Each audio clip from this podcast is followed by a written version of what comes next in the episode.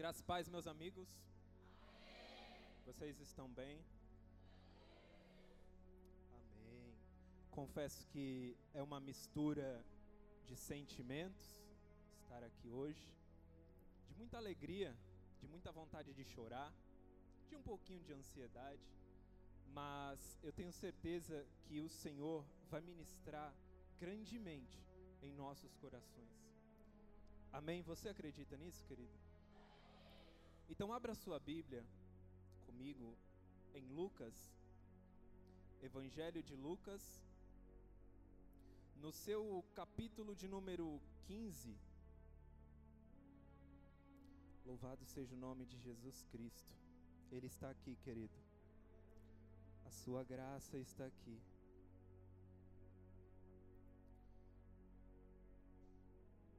Evangelho de Lucas, capítulo 15, versículo de número 24, querido. Amém? Posso ler com os irmãos? Está escrito assim a palavra de Deus: Pois este meu filho estava morto e reviveu. Tinha se perdido e foi achado e começaram a festejar. Tinha-se perdido e foi achado.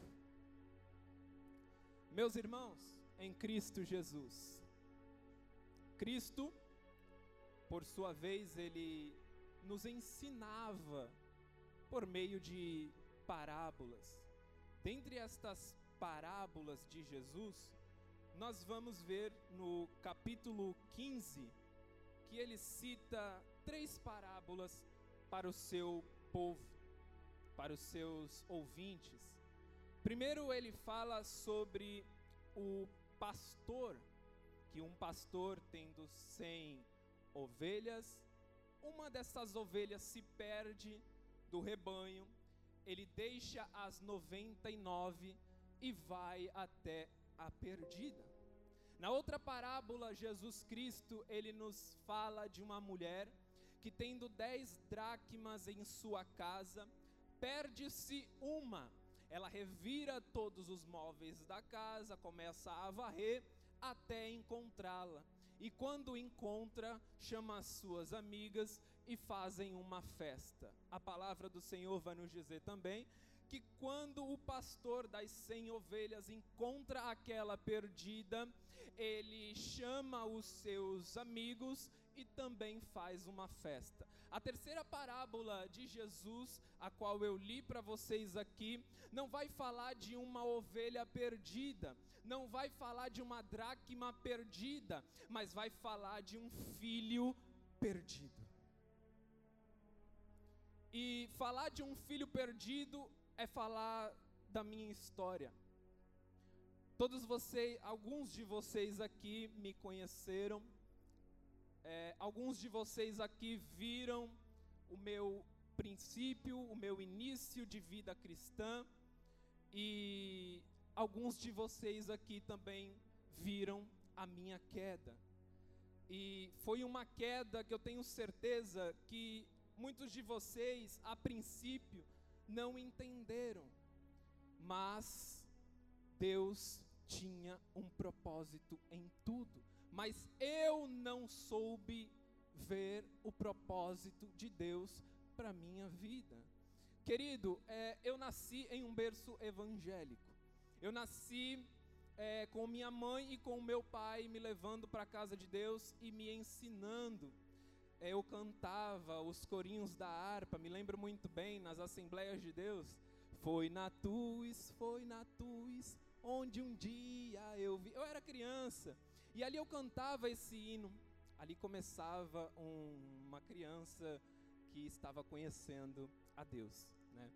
Eu cresci com 10 anos de idade, eu me lembro que eu, se dormindo ou acordado, eu não sei, mas Deus sabe eu tive uma visão, querido. E nesta visão eu olhei os céus, os céus se abriam e um homem vestido de vestes brancas, montado em um cavalo branco gigantesco, pulava por cima de mim, câmera lenta, e aí eu escutava vozes, palavras, mas hoje eu não me lembro o que Jesus havia falado para mim, mas eu creio que após ele me levar, eu vou me lembrar. Mas eu me lembro de uma palavra que ele falou. Ele disse assim: O seu destino está próximo. Na época, como criança, eu não entendi. Cresce esse menino com Deus, esse menino com 14, 15, 16 anos de idade, ele conhece o mundo. Ele passa a fumar maconha, passa a beber, passa a conhecer toda a vida louca que o mundo tem para oferecer para aqueles que querem. Este jovem, ele agora é convidado a ir a um culto. Um culto que eu me lembro, Ministério Evangélico da Paz, ou MEP. Ah, me chamaram para aquele culto, eu fui. Foi o primeiro contato com Jesus. Quando eu pisei o pé na igreja, o Senhor tocou em meu coração, tocou em minha vida, me arrependi de meus pecados e passei a caminhar com Jesus ajudando a pastora Marcela com alguns obreiros que está aqui, que eu costumo dizer de anciãos, porque tem muito tempo de cristão e eu admiro muito vocês. E então cresce um jovem pregador, um pregador que agora está em uma vida devocional com Jesus, um pregador que as pessoas começam a elogiar, dizendo que você é usado, você tem dom, você tem um chamado, e amém. E eu falava, deixa Deus me usar. Querido, esse jovem cresceu no meio de vocês, pregando o Evangelho, até o ponto que o Senhor lá do céu bradou e me ungiu a evangelista. Quando ele me unge a evangelista, eu recebo aquela unção, a paixão floresce, a paixão aumenta. Eu começo a pregar a palavra de Deus em algumas outras igrejas de Praia Grande ou de São Vicente. Deus começou a me levar a pregar em outros ministérios. Amém. Querido, com 19 anos de idade, eu fui ungido a pastor desta casa e estive com vocês, cuidando de jovens, cuidando ali de pessoas, ministrando na vida de pessoas, indo nas casas. Ah, como é bom se lembrar, aleluia, do nosso irmão que está em Portugal, pastor Richard Oliveira, meu amigo que tenho muita saudade. Se ele estiver vendo essa live, um abraço para ele em nome de Jesus. Como é bom estar indo com aquele varão pregando o evangelho, como é bom ser ensinado por Jesus a caminhar ganhando vidas para Cristo. Como é bom olhar para esta igreja e ver a Mari Viana com a sua família aqui na casa de Deus. Eu fui apenas um servo, eu fui apenas um instrumento usado pelo Senhor para trazer esta família para casa. Crescia um jovem com um chamado. Chegou um ponto da minha vida que eu dei lugar ao inimigo. Começou a nascer uma soberba em meu coração. Começou a crescer um orgulho em minha vida. E eu comecei a parar de fazer a vontade de Deus para fazer a minha própria vontade. E aí que começou o problema. Porque eu, quando pregava no altar, eu somente lia a Bíblia quando ia pregar, somente jejuava quando ia pregar. Um conselho a você, pregador do Evangelho: muito cuidado quando você começar a pregar, a ler a palavra de Deus, somente quando for pregar. Muito cuidado quando você começar a jejuar, somente quando for pregar. Este foi um princípio da minha queda, Pastor Ronaldinho. Eu comecei a pregar, a acreditar no dom que Deus me deu. Eu comecei a, confiar em mim mesmo. Eu comecei a trilhar os meus próprios caminhos, andar segundo as minhas próprias vontades e não, não, não pela vontade do Pai, e sim pela minha própria. E como o filho pródigo, a palavra vai nos dizer que o filho chega diante do pai e diz: Pai, dai-me uma parte dessa herança porque eu vou sair de casa. E o pai, ele respeita aquela atitude do filho, Porque Deus ele jamais vai te impedir, ok? Nós temos o livre arbítrio, meu irmão. E assim como na vida de Caim, o pecado não chegou de repente. A palavra do Senhor vai nos dizer que quando é, Caim, ele antes de matar o seu irmão Abel, a palavra vai nos dizer que Deus chega diante de Caim e diz: Caim, o pecado já aborta, viu? Agora cabe você dominar isso daí ou ser dominado por ele. Quando Deus fala que o pecado já a porta, fala que o pecado já está no coração. E ele nasce no coração. O pecado nasce no coração, ele é como uma semente, e aí você vai regando esta semente com falta de leitura de Bíblia, com falta de jejum, faltando culto, e aí eu pensei comigo: ah, eu vou sair da igreja porque eu não vou viver uma vida, olha só as estratégias de Satanás. Eu não vou viver uma vida com Deus se eu estou pecando. Eu não vou viver uma vida com Deus se eu estou caindo e me levantando, caindo e me levantando, me levantando e caindo. Eu estou passando vergonha, porque os meus irmãos estão vendo isso em mim. E que tipo de pastor é esse? E que tipo de evangelista é esse? Que cai e se levanta, se levanta e cai. E para muitos de vocês pode ser estranho, porque quem não entende, é, você, é, as pessoas que estão lá fora, elas não compreendem o teu esforço. E se eu estava caindo e me levantando é porque eu ainda estava se esforçando. Eu tinha um pouquinho de força. E aí eu usava aquela força que eu tinha. Mas chegou o momento, pastor Ronaldinho, que a decisão foi de chegar diante do pai e dizer: acabou, chega, eu vou para o mundo. Eu vou para o mundo. Cheguei diante do pai, peguei minhas bagagens como filho pródigo e saí daqui do ministério Vinde. Eu me lembro que eu mandei mensagem para a pastora Marcela. Disse, pastora Marcela, isso é em 2019. Pastora Marcela, é, eu vou virar um crente desigrejado. Eu não falei nem que eu ia me desviar. Eu falei que eu ia sair da igreja. Que eu continuaria crente. Eu continuaria orando, continuaria lendo Bíblia, coisa que eu já não fazia faz tempo. Mas eu vou.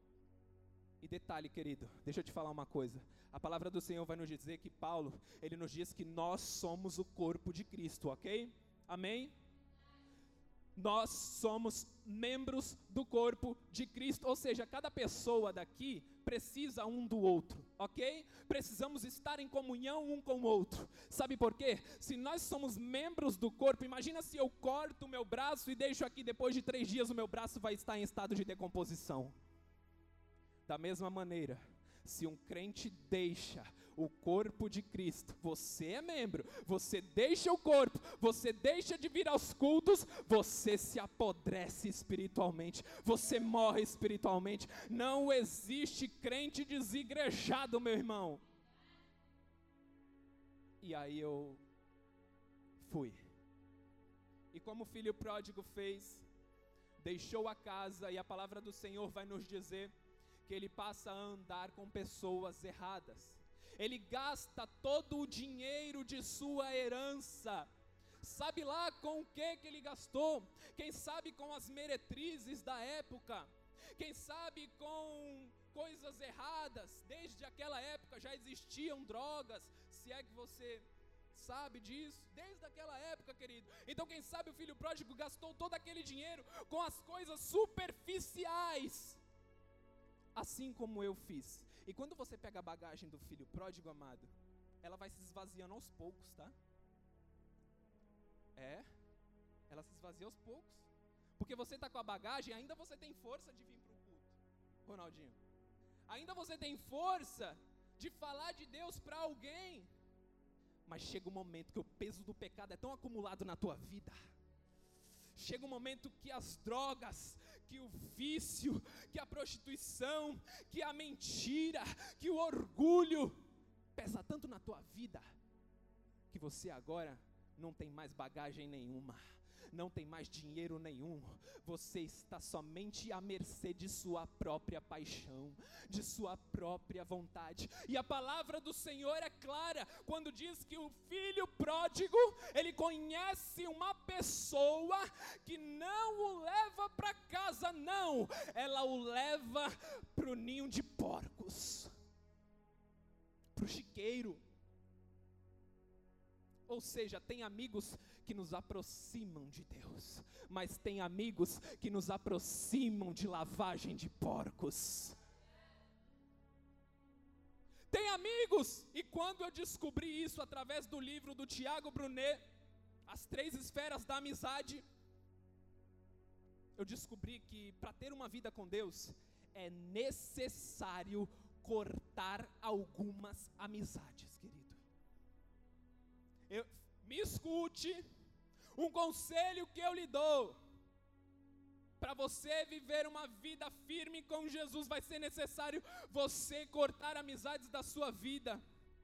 Porque nem todos, aleluia, que estão com você pensam como você nem todos que estão ali, as más conversações corrompem os bons costumes. Bem-aventurado, Salmos capítulo 1, versículo 1. Bem-aventurado é o homem que não anda segundo o conselho de ímpios, nem se detém nos caminhos dos pecadores, nem se assenta na roda dos escarnecedores, mas antes tem o seu prazer na lei do Senhor, e nessa lei medita dia e noite, pois será como árvore plantada ao ribeiro de muitas águas, cujas folhas não caem, dá o seu fruto no tempo certo, e tudo que ele fizer, ele vai prosperar. Então, feliz é o homem que não anda com pessoas erradas. Mas a decisão minha era de andar com pessoas erradas. E é engraçado que quando você tem um dom, você tem um chamado de Deus, as pessoas elas te conhecem. E aí eu me lembro que elas abriam o coração para mim, Ronaldinho, no meio ali do rolê meio ali das bebidas, dos cigarros, etc. Elas começavam a contar suas histórias para mim. Eu estava percebendo isso. Eu falei, Deus. E elas começavam a falar suas vidas, suas mágoas. Porque, mesmo você estando no mundo, querido, quem, quem um dia foi marcado, quem um dia já pisou no santo do santo, em outro lugar não sabe viver. E Deus começou a mostrar para mim que o caminho, que o propósito que Ele tinha para a minha vida não era aquele. Não era aquele. O propósito de Deus para a minha vida era ter uma família reestruturada, uma, uma vida de, de prosperidade espiritual, mas eu troquei tudo isso para ser escravo do diabo. Chegou um momento em que eu e a minha esposa nos separamos, amado. Cada um foi para um lado. Agora o filho pródigo que sou eu está sozinho em casa, sem a minha filha, sem a minha esposa, indo para o trabalho, vazio, viciado em maconha, viciado em cigarro, viciado em bebida.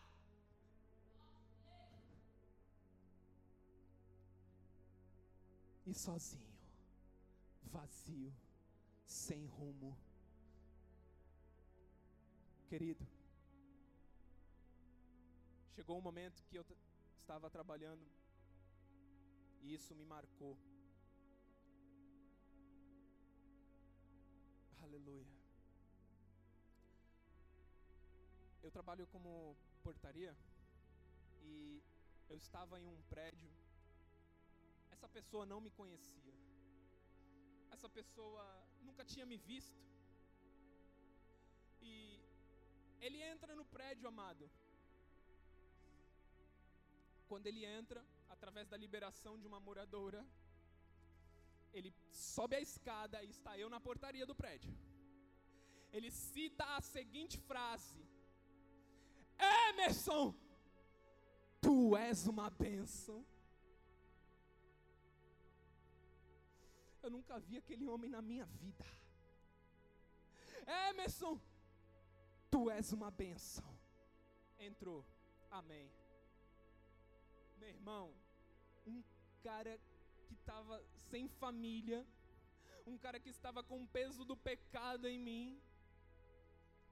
Meu irmão, naquele momento eu desabei de chorar. Eu desabei de chorar, querido. Como que esse cara me conhece? Como que ele sabia meu nome? Eu não sei. Lá vai aquele homem, depois sai do apartamento, desce a escada, e quando ele desce a escada, amado, ele fala mais uma vez: Emerson, tu és uma benção. Ele falou: Tu és uma benção. Eu saí daquela portaria, abri a porta, falei: Meu irmão, vem aqui, já em lágrimas, chorando. Eu falei: Meu irmão, vem aqui. Eu me separei de minha esposa. Eu fui pastor de um ministério. Eu amava vidas. Eu saía para o calipau. Tudo que eu fazia, eu fazia de coração. Seja no teatro, seja na pregação do Evangelho, seja no evangelismo, seja onde for, agora eu estou sozinho. E ali, meu irmão, eu falei para ele: Tu falastes meu nome, e tu dissestes que eu sou uma benção. E eu olhei para ele e falei: Eu não sou uma benção. Quem é benção não mente. Quem é benção não se prostitui. Quem é benção não faz o que eu fiz.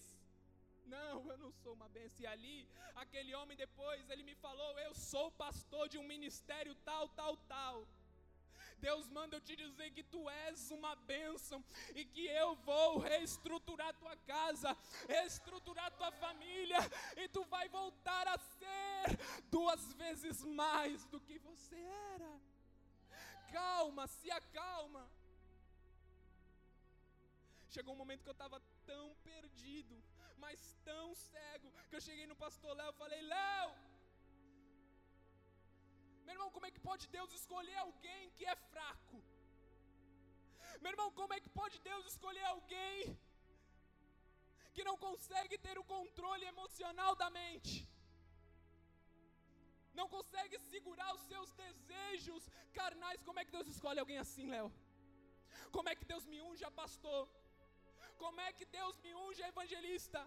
Nesta nação perversa, no meio desse tempo, aonde a prostituição é tão grande, aonde a mentira é tão grande, aonde as músicas são tão profanas, aonde os, os artistas se corrompem, aonde pastores até mesmo se corrompem. Como é que Deus chama alguém como eu? E ele me disse a seguinte frase, e isso ecoou nos meus três anos de desviado da presença de Deus, de afastado dos caminhos do Senhor. Querido, ele olhou para mim e disse: Meu irmão, se Deus te escolheu, é porque você tem capacidade. Ele te escolheu, não foi pelos seus dons, não. Aleluia. Não foi por aquilo que você sabe fazer, mas por aquilo que você é desde o ventre de sua mãe. Querido, e ali eu comecei a. Na verdade, amado, falar a verdade para você. Mesmo Deus me falando que eu era benção, eu ainda assim continuei. Saía do trabalho toda manhã, ia fumar maconha na praia com um amigo meu. Amigo, né? Todo dia. Um cigarro, dois, três, todo dia. Todo dia querendo cada vez mais buscar os meus caminhos, buscar as minhas vontades. Eu não entendia o que era propósito. Eu não entendia o que Deus tinha para minha vida. Eu não entendia o que Deus queria com tudo isso. Eu não entendia tudo, eu culpava Deus. Eu falava, Senhor, se eu estou aqui, é culpa sua. Eu olhei para o céu uma vez e disse: Deus, se eu estou da forma que eu estou, é porque o Senhor me chamou em um tempo errado. A culpa é sua, Deus. E eu falava, blasfemava. Eu não queria. Eu não queria mais, querido. Eu não queria mais nada de evangelho. Eu não queria mais nada de Jesus. Eu só queria droga. Eu só queria só cada vez mais. Aleluia. Os vícios. E aí eu te pergunto uma coisa, preste atenção, amado, não deixe a chuva te dispersar. Quem está lá no mundo sabe muito bem as consequências dos vícios. Você não consegue parar você está aprisionado, assim como eu estava. E aí a pessoa fala: Ah, mas quem é crente não pode fazer nada. Querido, eu, tendo a liberdade em Jesus, posso fazer, mas não faço. A gente pode fazer, mas não faz. Já você que está aí no mundo, você está preso e o diabo não te deixa sair daí. Porque você está preso em vícios, você está preso na sua carne, você está preso nas falsas amizades, você está preso em tudo que esse mundo tem para te oferecer. E aí eu te pergunto: o que você vai fazer hoje? Hoje é tempo de voltar para a casa do Pai. Hoje é tempo de dizer não, basta. Eu já comi muitas comidas de porcos. Eu já me sujei. Eu estou aqui sem rumo, sem propósito. Ah, eu estava tão rebelde, amado, que chegou um momento em que, de tanto eu dizer não, de tanto eu falar para Deus não, a minha rebeldia teve uma consequência. Primeiro, uma enfermidade que para medicina não tem cura. Amém? Emerson, você vai pedir cura para Deus? Não, pastor Ronaldinho. Sabe por que eu não vou pedir cura para Deus? Porque todo pecado tem uma consequência. E nós pagamos na terra. E é aí que entra o que a palavra do Senhor vai nos dizer. Se os teus olhos te fazem pecar, arranca, porque é melhor entrar no reino dos céus faltando um olho do que tendo os dois olhos e ir para o inferno. Se o seu membro te faz pecar, arranca, porque é melhor você entrar no reino dos céus sem um braço, sem uma perna, do que tendo os dois e ir para o inferno. Sabe o que isso significa? Que você não pode amar o seu corpo físico mais do que a Deus. Você não pode amar nem o seu corpo físico, que é matéria, mais do que a Deus. Não pode. A palavra do Senhor vai nos dizer: buscai primeiramente o reino de Deus e a sua justiça, e todas as outras coisas vos serão acrescentadas.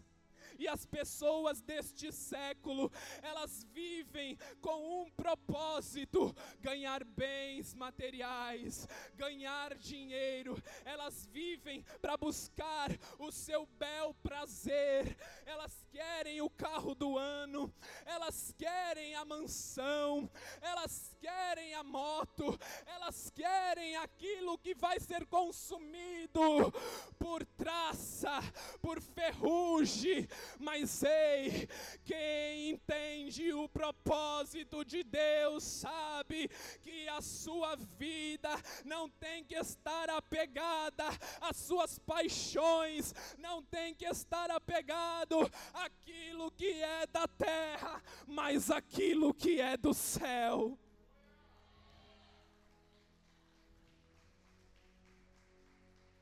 E o propósito delas é este: o propósito de quem está no mundo é construir o meu futuro, é ou não é? Construir a minha vida, viver a minha vontade e deixa Deus de lado. Até os pássaros, meu amado, entenderam qual é o seu propósito.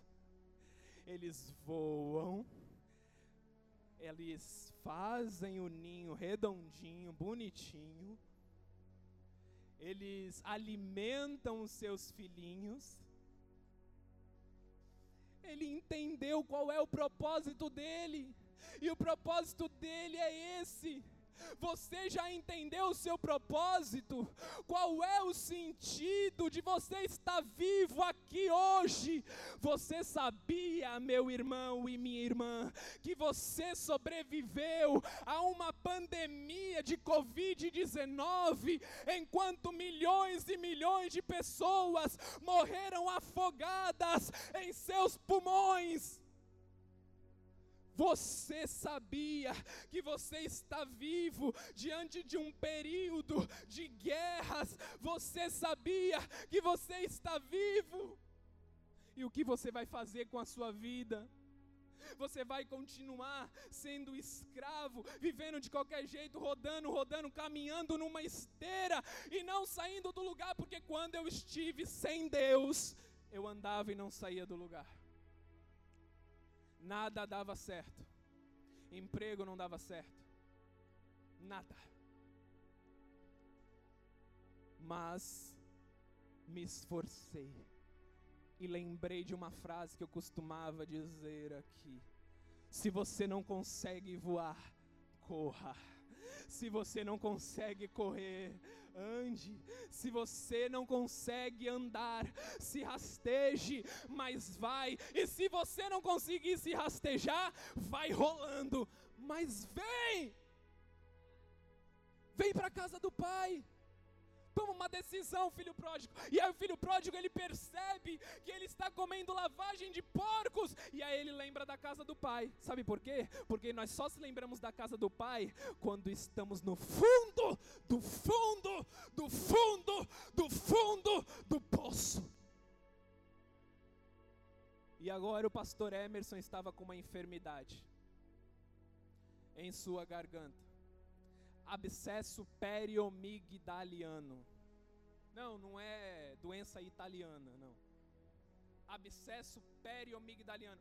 Uma, um caroço. Uma enfermidade que eu nunca tive na vida. Com uma bactéria de potencial de se alastrar para pulmão ou coração. Peguei essa enfermidade e agora eu estava internado. E sem falar, sem comer. Eu tentei orar e não conseguia. Eu conheci pessoas dentro daquele daquela internação. E ali sozinho, minha mãe conseguiu me ver duas vezes devido à correria da vida dela, até entendo. Mas sozinho, eu em pensamento chegou um momento que eu disse: Deus, eu comecei a me lembrar de tudo que eu fazia. Eu comecei a me lembrar que na casa do meu pai eu não padecia de enfermidades, que na casa do meu pai eu não tinha esses problemas de ansiedade que nem eu também adquiri no mundo sofri crise de ansiedade, uma doença que afeta muitos jovens nesta geração. Eu conheci pessoas, irmão, no mundo. Eu sei como está lá fora e eu posso dizer para vocês a coisa está feia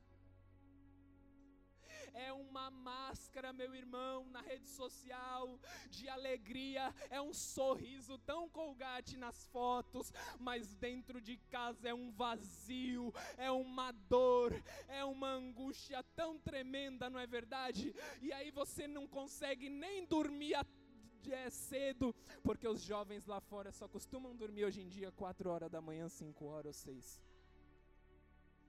Nem dormir eles conseguem mais, e talvez você é o jovem que está aqui me, me escutando nesta noite.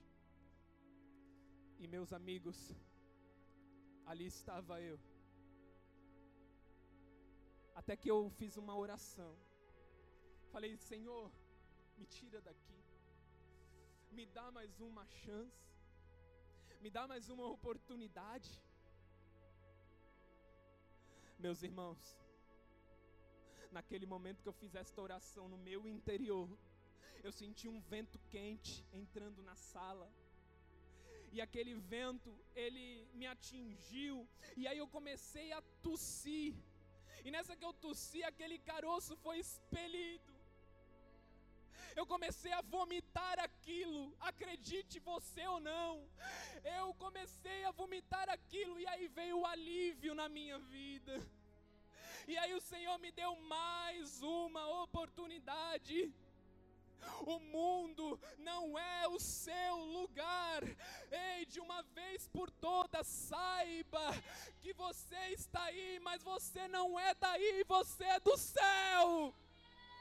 Deus tem um propósito para você. Não viva segundo a sua vontade viva pelo querer de Deus, confie no seu Pai, pois Ele é amor, Ele é misericórdia, a porta da graça ainda está aberta. Então aproveite, meu amado, minha amada. Aproveite que o Pai está aqui. Eu mandava mensagem para a pastora Marcela em minhas crises e eu falava, pastor, eu vou tirar minha vida. Teve um momento que eu estava lá na praia, meu irmão. E aí eram as profecias chegando. E aí algumas profecias, não daqui de dentro, tá? Às vezes eu ia para outros lugares. E aí Deus falava que ia tirar minha vida. Olha só o que eu fiz. Ou você, é aí é aqueles profetas, né? Ou você se converte, ou a espada de Deus está sobre ti e te arrancará da terra e te matará. Eu tive a ousadia de postar no WhatsApp. Eu não sei se algum de vocês viram. Já que tem muitos profetas profetizando a minha morte, que assim seja, eu quero morrer. Quando eu disse isso no meu interior, eu chamei a pastora Marcela, eu estava lá na praia, falei, e ela inclusive viu a postagem e entrou em contato comigo. Que é isso, Emerson? Não faz isso, tá? E a gente conversando ali, eu falei, Marcela, eu estou aqui na praia, eu vou tirar minha vida, eu vou entrar no mar. Eu vou morrer, acabou. E meus irmãos, eu naquele momento foi um momento tão angustiante, mas eu acredito que o mundo espiritual se moveu de uma tal forma. Porque pensa comigo, né? imagina os demônios, você quer morrer? Então tá. Né? Aí eu fui para o meu trabalho. Foi um trabalho turbulento, irmão. Escutando vozes. Vozes de demônios na minha mente, no meu ouvido. Vozes audíveis, tá? Ei, você vai você pediu a morte? Eram estas as palavras: Eu vou te levar. Você está querendo morrer? Eu vou te levar. Eu vou te levar. Meu irmão, as vozes foi tão intensa e ali eu comecei a tentar repreender e chorar, e foi uma guerra é, lá naquela portaria daquele prédio. Eu saí de lá, eu pensei comigo, não, eu vou fumar maconha, vou sair daqui, vou fumar mais ainda porque eu não tenho medo de Satanás. Eu vou tentar agora, agora o negócio ficou sério, já que é para me matar, então tá bom. Meu irmão, nunca fumei tanta maconha naquele, naquele dia. Eu fui na casa, é, encontrei com esse capetinha, fui lá.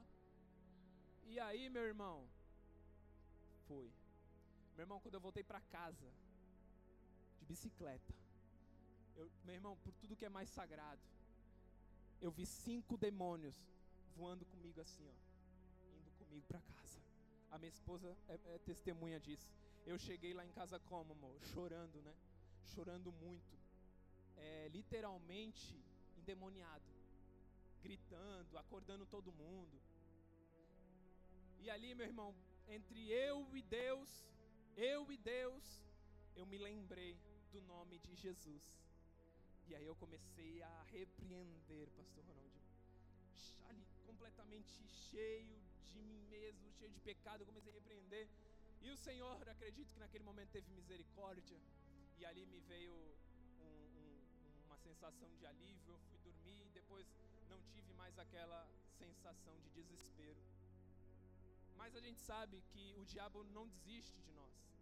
Até porque nós fizemos um estrago no inferno. A partir do momento que você conhece Jesus, sua vida nunca mais vai ser a mesma, querido, mesmo se você estiver lá fora. Ele vai tentar de diversas maneiras te destruir, mas se o Senhor não permitir, ele não te toca, viu? Ele não te tira, não tira a tua vida. Ele não tem poder para tirar a tua vida. E se você está aqui hoje, meu irmão, é uma oportunidade de Deus, uma oportunidade do Senhor, assim como Ele deu esta oportunidade para a minha vida. Eu digo para você, meu irmão, vale a pena ficar aqui. Vocês não estão perdendo nada lá fora. O mundo é como um rio colorido. Quando você, você se joga nele, você vê aquele rio, você fala, uau! Mas quando você entra dentro daquele rio, aquele rio fede a fezes. E aí o, as consequências vêm. O peso vem. O peso da rebeldia vem. Eu não devia ter passado pelo que eu passei. Mas Deus lá do céu, ele respeitou a minha vontade. O pai respeitou a vontade do filho pródigo. A gente não vê o pai resistindo, falando não. Você tem o livre-arbítrio de ser ou de não ser. Ele respeita a sua escolha. Mas, meu irmão, a predestinação é algo tão incrível na tua vida que o Pai, com sua infinita misericórdia, te dá várias e várias oportunidades. Mas chega um momento, meu irmão, que você tem que escutá-lo, viu? Porque senão a coisa fica feia. Você volta, volta todo bagaçado, mas volta. Volta. Ah, Emerson, mas está tudo de cabeça para baixo, mas volta. Ah, Emerson, mas eu fiz isso, volta. Eu traí minha esposa, volta. Eu, sei lá, estou viciado, volta. Eu estou cheio de mim mesmo, volta. Eu estou mentindo todos os dias, volta. Eu estou com crise de ansiedade, volta, porque essa crise de ansiedade tua é uma consequência do que o mundo está causando em você. Está na hora de dizer chega, meu irmão. Está na hora de dizer basta. E a palavra do Senhor vai nos dizer, meu amigo, que o filho pródigo toma a decisão de voltar para casa. Porque ele vê, meu, eu estou comendo comida de porcos. Eu estou aqui passando fome. Os criados de meu pai comem mais, bem mais pão e etc. Melhor que eu. Agora eu estou aqui. Quer saber? Eu vou voltar para o meu pai. E eu vou chegar diante do meu pai e vou dizer: Pai, eu pequei contra ti. Não sou digno de ser chamado teu filho. Eu vou voltar para ti, todo enfermo, mas eu vou voltar eu vou voltar para ti, meu Pai, cheio, aleluia, de pecado, de mentira, mas eu vou voltar para ti, meu Pai. Eu fui adúltero, eu fui, pratiquei maldade, Deus não importa, querido, não importa o que você fez. Deus não quer saber o que você fez. Deus quer é purificar suas vestes, te dar um banho, te transformar. Aspergirei água pura e serei purificado, disse o salmista. A palavra do Senhor, meu irmão, vai nos dizer que as misericórdias dele se renovam a cada manhã. Então, meu amado, aproveite o dia de hoje, toma uma decisão de encontrar o teu propósito de vida em Deus. Chega de sofrer. Chega de bater cabeça. Chega de ser escravo de Satanás. Chega de ser escravo do vício. Chega de perder o seu dinheiro para o diabo. Tanto é que quando eu voltei para a presença de Deus, eu me tornei dizimista desta casa e vou continuar sendo dizimista desta obra. Sabe por quê? Porque Satanás no mundo me tirava cerca de 400 reais por mês, querido. Você não sabe. O diabo lá fora rouba o teu dinheiro. Você não consegue construir a tua casa. Você não consegue progredir na vida, porque o devorador ele tira de você. Então, se eu estou na presença de Deus, o que é 10% para o meu papai?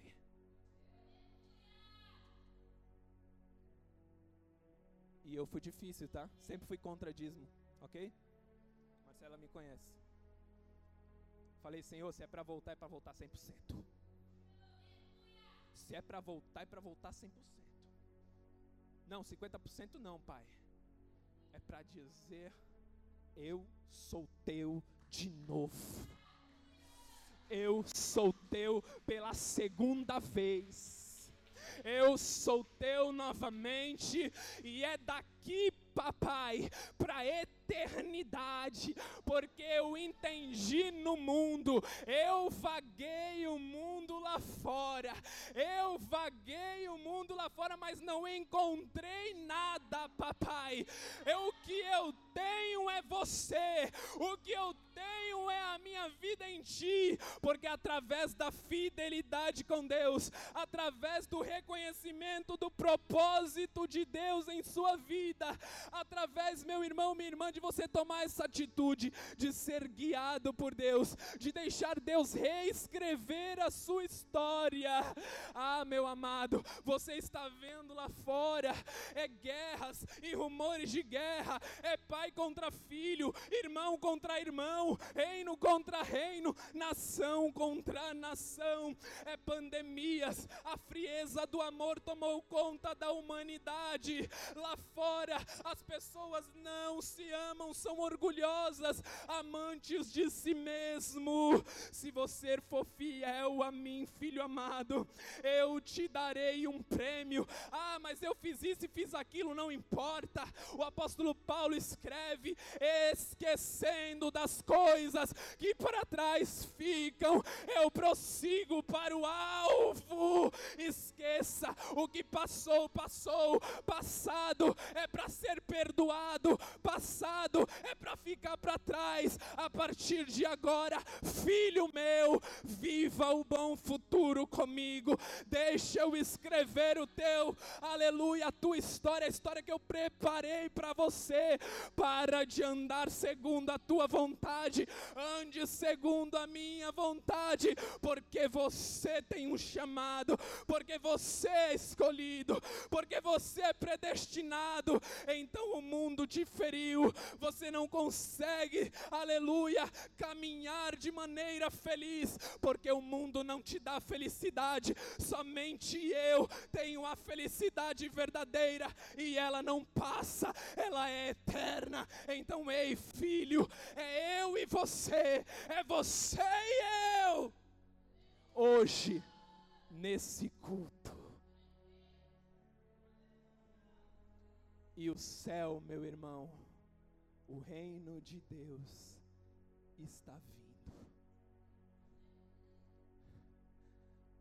Nas primeiras vezes em que eu vim aqui, e vocês me viram ali se arrependendo, eu estava voltando por medo. E Deus não quer que ninguém volte por medo.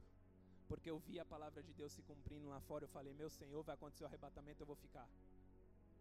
Por umas três vezes eu voltei por medo, mas hoje eu volto, porque eu entendi o meu propósito de vida. Eu entendi o meu propósito de vida. Eu entendi que Ele escreveu um livro, um livro, Ele escreveu um livro chamado Livro da Vida ele tem toda a sua história anotada ali. E cabe a você rasgar as páginas deste livro ou deixar Deus ler e guiar cada página dele. Você vai rasgar o livro do propósito de Deus ou você vai deixar Deus ler a tua história? Deixe Deus ler a tua história. Pare de ser rebelde, diz o Senhor.